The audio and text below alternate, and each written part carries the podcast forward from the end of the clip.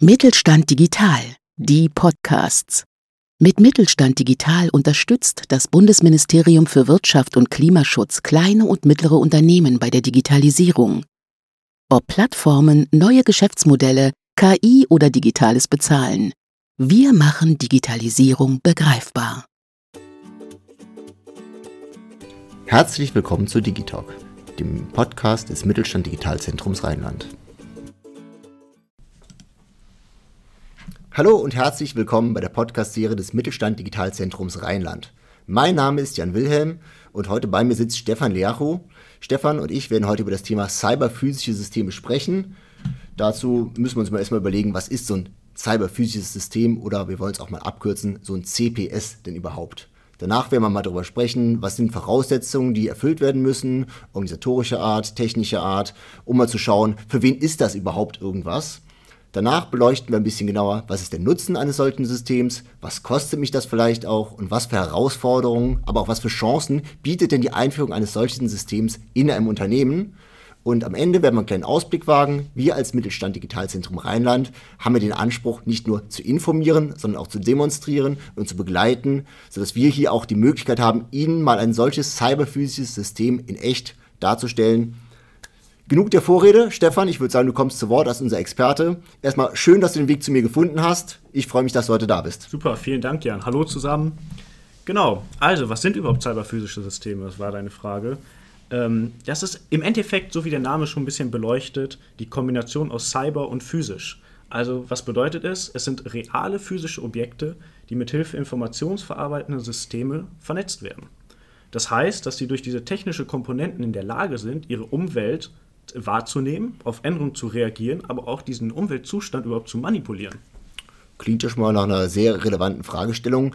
Hast du vielleicht ein konkretes Beispiel, was ein solches Objekt sein kann, so im Produktionskontext vielleicht? Auf jeden Fall. Ähm, also ich glaube, ein gutes Beispiel, um es mal salopp zu formulieren, ist, dass wir eine doofe Maschine ganz einfach smart machen. Das heißt, wir bringen ihr die Sprache, die digitale Sprache 0 und 1 bei. Ganz konkret, es könnte eine Stanzmaschine in der Produktion sein. Wir haben eine alte Stanzmaschine, die bisher analog funktioniert die über manuelle Arbeit ihren Prozess verrichtet, mit der wir über Erweiterung von Sensorik jetzt Prozessparameter einfach aufnehmen können, um diese weiterhin im Informationssystem zu verarbeiten. Das heißt, wir bringen der Maschine bei, mit der digitalen Welt zu kommunizieren. Genau, wir integrieren sie auf jeden Fall. Ja. Super. Aus was für Elementen besteht denn so ein cyberphysisches System? Ich denke, wir haben da bestimmt irgendeinen so Ordnungsrahmen entwickelt, um das Ganze mal ein bisschen zu gliedern. Vielleicht magst du uns da so ein bisschen mehr zu erzählen. Genau. Also ähm, im Mittelstandzentrum digital sehen wir dieses cyberphysische System aus sechs Kernelementen. Äh, davon ist das erste Kernelement zum Beispiel die Aktorik.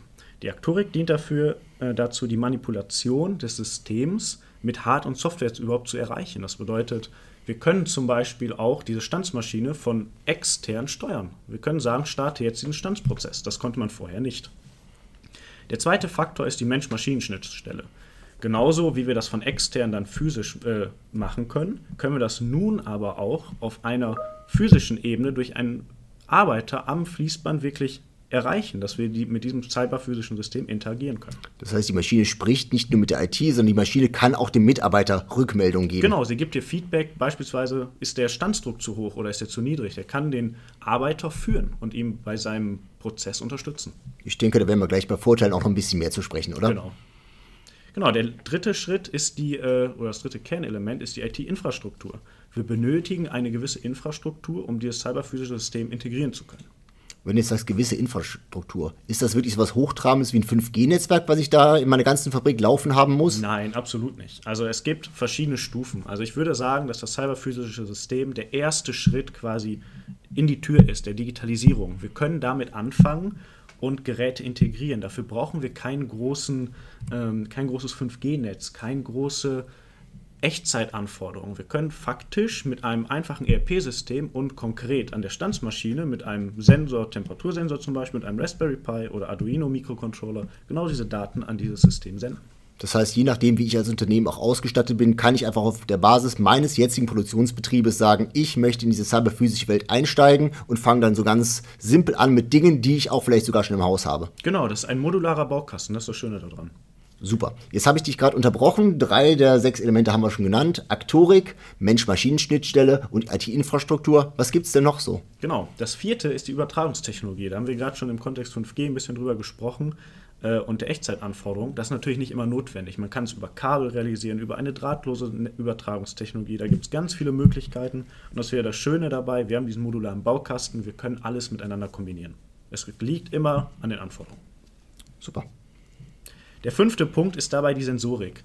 Ähm, also wir haben eben über die Standsmaschine gesprochen, wenn wir diese zum Beispiel über ein Retrofit jetzt genau zu einem cyberphysischen System machen wollen. Das bedeutet, wir wollen sie smartifizieren, wir wollen sie schlauer machen, äh, brauchen wir eine Sensorik dafür, weil nicht jede alte Standsmaschine, beispielsweise wie oft bei KMUs vertreten sind, diese Sensorik integriert haben.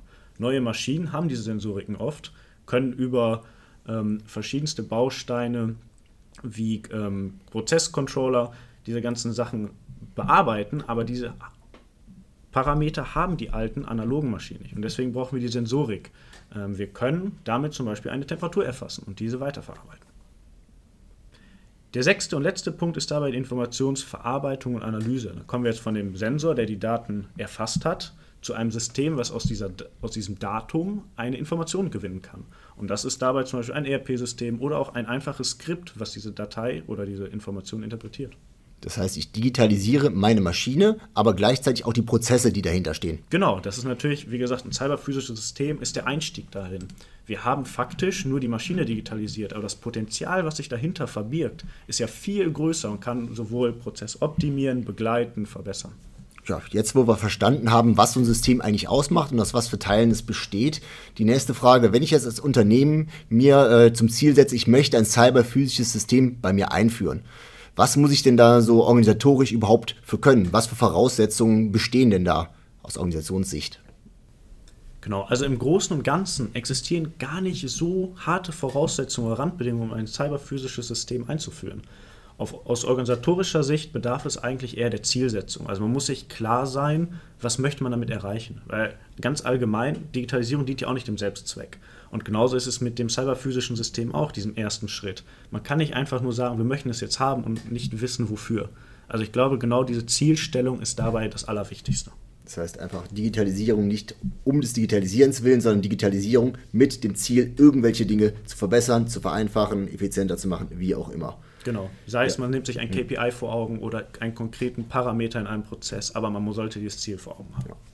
Wie sieht es mit technischen Voraussetzungen an? Ja, wahrscheinlich braucht man zumindest mal eine Maschine, die man digitalisieren möchte, natürlich, aber gibt es andere Dinge, die ich irgendwie im Haus haben muss, um sowas zu starten? Genau, also im Endeffekt könnte man jetzt erstmal meinen, man bräuchte ein Gegensystem, zum Beispiel ein ERP-System. Braucht man eigentlich gar nicht. Ein cyberphysisches System kann man losgekoppelt als einzelnes System betrachten. Man kann beispielsweise einen Prozessparameter, zum Beispiel Temperatur, einfach mal aufnehmen und diese auf einem Dashboard visualisieren kann ja schon sein, dass diese Einsicht schon den Prozess verbessert oder die Überwachung von, äh, von diesen Abläufen einfach neue Möglichkeiten bietet. Und deswegen ist es technisch eigentlich gar nicht gefordert, irgendeine große Infrastruktur bieten zu können. Natürlich kann man diese irgendwo integrieren. Super, das heißt, was man hat, kann man nutzen, man braucht aber erstmal nichts, um damit zu starten. Genau. Man hat jetzt aber auch einen Stamm von Mitarbeitern. Jeder kennt vielleicht die Sache, Mitarbeiter sind auch immer in der Digitalisierung mitzudenken, die müssen mitgenommen werden. Müssen ja meine Mitarbeiter irgendwas Besonderes können, wenn ich so ein System einführe? Nein, das ist nämlich das Schöne auch in diesem Kontext der Digitalisierung. Es sollte alles selbsterklärend sein. Die Mitarbeiter brauchen keine neue Schulung, es wird nichts an spezifischer Qualifikation benötigt. Es soll, oder dieser Prozess bzw. dieses System soll den Mitarbeiter unterstützen.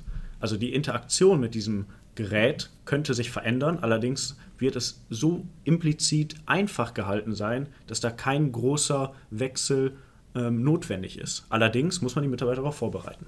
Genau, also gutes Stichwort eigentlich. Das heißt, man, mit dem Maschinenbediener auch mal zu sprechen, genau. mal zu schauen, was sind vielleicht auch dessen Herausforderungen. Denn oft ist es ja so, viel des Prozesswissens liegt ja direkt an der Maschine bei den Leuten. Heißt, erster Schritt ist immer mal, sich darüber klar zu werden, was möchte man strategisch und dann aber ein bisschen nach unten zu tauchen und zu schauen, was ist denn wirklich der Schuh, wo drückt er vielleicht auf dem Shopfloor. Genau, du hast es gut zusammengefasst. Ja. Es ist nicht nur das strategische Denken, was man haben sollte, man sollte sich auch mit den betreffenden Personen auch auseinandersetzen klingt super wichtig, um da auch die Akzeptanz hochzuhalten. Wenn ich jetzt mal so ein System mir vorstelle, warum sollte ich sowas einführen? Was bringt mir das eigentlich als Unternehmen? Ja, Jan, der Hauptnutzen für ein Unternehmen liegt eigentlich in der Transparenz, in der neu gewonnenen Transparenz in bisher undurchsichtige Schlüsselprozesse, wodurch wir eigentlich eine Effizienzsteigerung generieren können. Das heißt, ich weiß jetzt besser, was in meinem Unternehmen vor sich geht. Hat das auch irgendwelche Auswirkungen auf meine Produktionskosten? Auf jeden Fall. Also im Endeffekt fängt der große Schritt zum Beispiel konkret in der Produktion erstmal damit an, dass wir es schaffen, eine Arbeitssicherheit generieren zu können. Wir schaffen es, dass der Mitarbeitende damit in eine gewisse Prozesssicherheit hat. Dadurch schaffen wir es, Geschwindigkeit, aber auch die Qualität in Abläufen zu verbessern und dadurch niedrigere Kosten zu erschaffen. Das heißt, so ein cyberphysisches System hilft mir dabei, einerseits schneller zu werden, aber auch sicherer zu werden und prozesstreuer. Genau, durch diese Datendurchgängigkeit können wir es nämlich schaffen, diese schnelle und effiziente Reaktion zu generieren. Der essentielle Faktor dabei ist in meinen Augen aber auch, dass wir es schaffen, auf diese Kundenbedürfnisse vor allem auch schneller reagieren zu können. Weil ein Unternehmen trägt sich ja nicht nur durch die eigentliche Produktion, sondern auch, dass wir den Kunden glücklich machen wollen. Und genau auf diesen Faktor können wir darauf einspielen. Heißt, ein System ist als Basis super und hilft mir dabei, schrittweise aufzubauen und dann am Ende wirklich mehr Nutzen für mich, aber auch für meine Kunden zu generieren. Genau so. Super, jetzt haben wir relativ viel darüber gesprochen, was es mir bringt. Was kostet mich denn so eine Einführung? Also mit was für Größenordnung muss ich rechnen, wenn ich mal so eine ganz erste Schritte machen möchte, vielleicht eine erste Maschine mal in so ein cyberphysisches System überführen möchte? Genau, also es liegt leider voll und ganz an dem Funktionsumfang. Man kann ganz simpel starten, wie wir das Beispiel eben bereits hatten, mit dem Mikrocontroller, einem Raspberry Pi oder einem Arduino. Das liegt im Segment von, sagen wir, einfachen 100 Euro. Wir können dort zum Beispiel über einen einfachen Temperatursensor diese anbinden und haben bereits diese Datenpunkte und Informationen gesammelt. Natürlich kann man dies auch weiterspinnen, wenn man auf, in Richtung des digitalen Schattens geht, sich an einen digitalen Zwilling orientiert. Ich glaube, das Rad kann man hier unendlich weit spinnen. Das heißt, man startet klein und baut dann aber Schritt für Schritt auf, je nachdem, was für Nutzen man sieht und wo man auch dann wirklich hin möchte. Genau so. Wie gesagt, da hatten wir das Ziel am Anfang. Wenn das Ziel klar definiert ist, kann man das natürlich in einer Roadmap kleinteilig äh, aufbauen. Jetzt kennen wir alle den guten alten Spruch, Zeit ist Geld. Also klar, wenn ich so ein äh, Raspberry Pi oder ein Arduino kaufe und mich das nur 100 Euro kostet, ist das ja ein sehr überschaubarer Investitionsanfangsbetrag. Äh, Wie sieht es denn mit der Zeit aus? Wie viel muss ich denn einplanen, wenn ich mal wirklich so eine ganz einfache erste Version bei mir auf dem Shopfloor aufbauen möchte? Genau, dafür ein ganz konkretes Beispiel, Jan.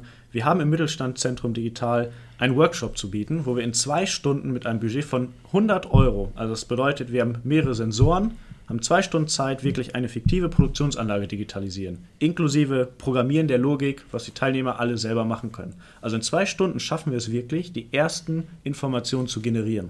Wir können damit also eigentlich sagen, es geht relativ schnell. Das klingt ja nach einer super Sache. Jetzt äh, ist es ja so, gibt es auch irgendwelche Risiken? Was kann denn so schief gehen, wenn ich ein System bei mir einführe? Also mit was für Problemen kann ich denn vielleicht äh, potenziell rechnen? Ich glaube, mit das größte Problem ist die technische Komplexität, in der man sich sehr schnell verfangen kann. Also vor allem in diesem Workshop, den ich eben angesprochen habe, arbeiten wir, ich nenne es mal, mit der Programmierung über Knoten, also die visuelle Programmierung. Wenn man das aber weiterspinnt und immer sich einzelne Teillösungen, also Insellösungen in dem Unternehmen integriert, immer als cyberphysisches System, schafft man sich eine technische Komplexität, die nachher nicht mehr beherrschbar ist. Das bedeutet, man schafft sich irgendwo ganz einfach gesagt eine Schatten-IT, die irgendwo immer arbeitet und Probleme generiert, die man gar nicht mehr überblicken kann. Heißt, äh, cyberphysische Systeme einzuführen ist eine gute Idee, aber es muss immer auch mit der Maßgabe geschehen, dass man weiß, wie sollen sie sich dann später mal in einen Gesamtkontext eingliedern, wie besteht die Möglichkeit, das Ganze auch nochmal zentral irgendwie vielleicht zu steuern oder auch so ein bisschen zu monitoren. Habe ich das richtig verstanden? Genau, es sollten keine Teillösungen sein, die jetzt einfach aus dem Ärmel geschüttelt werden, auf gut Deutsch gesagt. Es sollte nicht einfach über Nacht passieren, weil man irgendwas Neues haben möchte. Man muss sich dabei was denken. Vor allem genau dabei ist auch der essentielle Faktor, gerade in unserer heutigen Zeit, die IT-Sicherheit. Viele denken sich dabei gar nichts mehr und integrieren das einfach und denken dabei nicht mehr daran, wie einfach es ist, nachher das Unternehmen damit unter Druck zu setzen, weil man einfach in ein System kommt. Ja, Stefan, vielen Dank schon mal für diese ganzen vielen interessanten Einsichten zum Thema cyberphysische Systeme. Jetzt stellen wir uns mal vor, ein Unternehmen möchte kein cyberphysisches System haben. Gibt es irgendwelche Alternativen zu so einem System, die man einführen könnte, die einem den gleichen Nutzen bringen? Die Alternativen sehen wir, glaube ich, heutzutage schon sehr gut. Es ist einfach die manuelle Arbeit wie bisher. Wir haben keinen anderen Einstieg in die Digitalisierung. Also man könnte natürlich sagen, wir benutzen klassische Methoden, äh, zum Beispiel der Optimierung und gucken uns konkrete einzelne Parameter an oder simulieren irgendwas, um gar nicht in diesen Digitalisierungskontext einzusteigen. Aber auch hier, das sind konkrete Punkte. Wir betrachten nicht das ganzheitliche Bild, was uns hier nach vorne bringen könnte. Und ja, cyberphysische Systeme sind ja erstmal die Basis für dieses digitale Handeln. Mhm.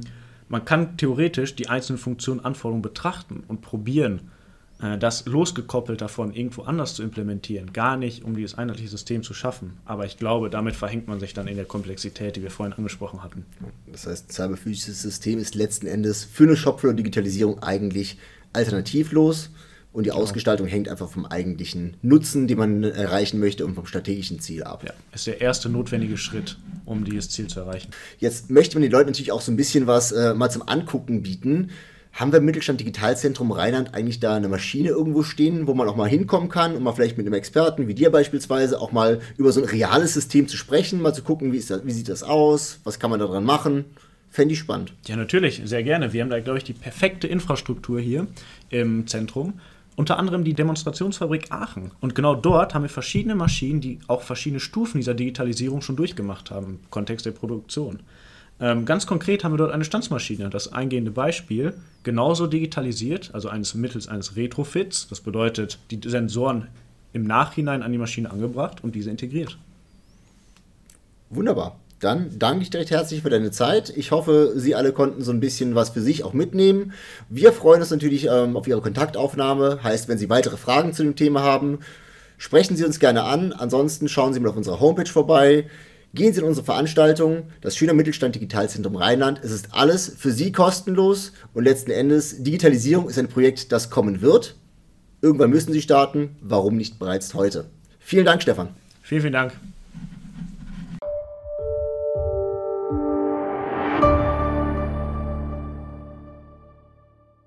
Sie hörten eine Folge der Mittelstand Digital Podcasts. Mit Mittelstand Digital unterstützt das Bundesministerium für Wirtschaft und Klimaschutz kleine und mittlere Unternehmen bei der Digitalisierung.